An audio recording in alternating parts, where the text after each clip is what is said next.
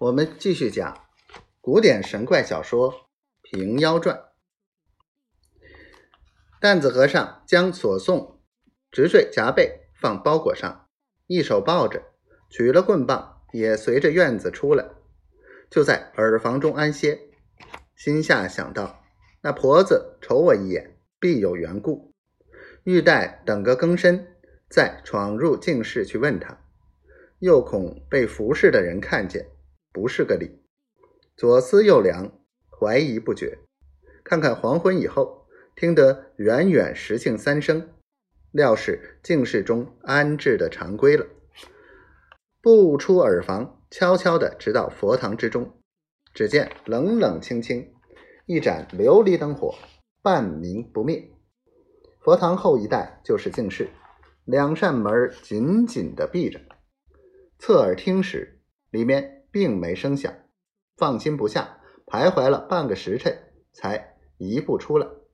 只见佛堂中灯火暗而复明，圣姑姑倒在外面走近，叫声：“贤弟哪里去了？”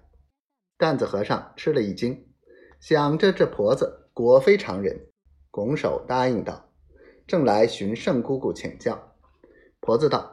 方才所言二十四指，都借一关。担子和尚不敢隐瞒，便道：“其实都在。”婆子道：“此乃九天秘法，雷纹云钻，贤弟从哪里得来？”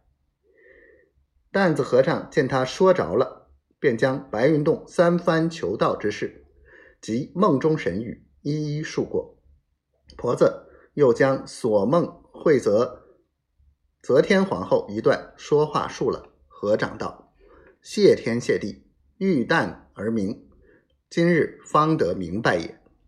此书非贤弟不能取，非我不能识，彼此各无隐蔽，同修之道，以应其正。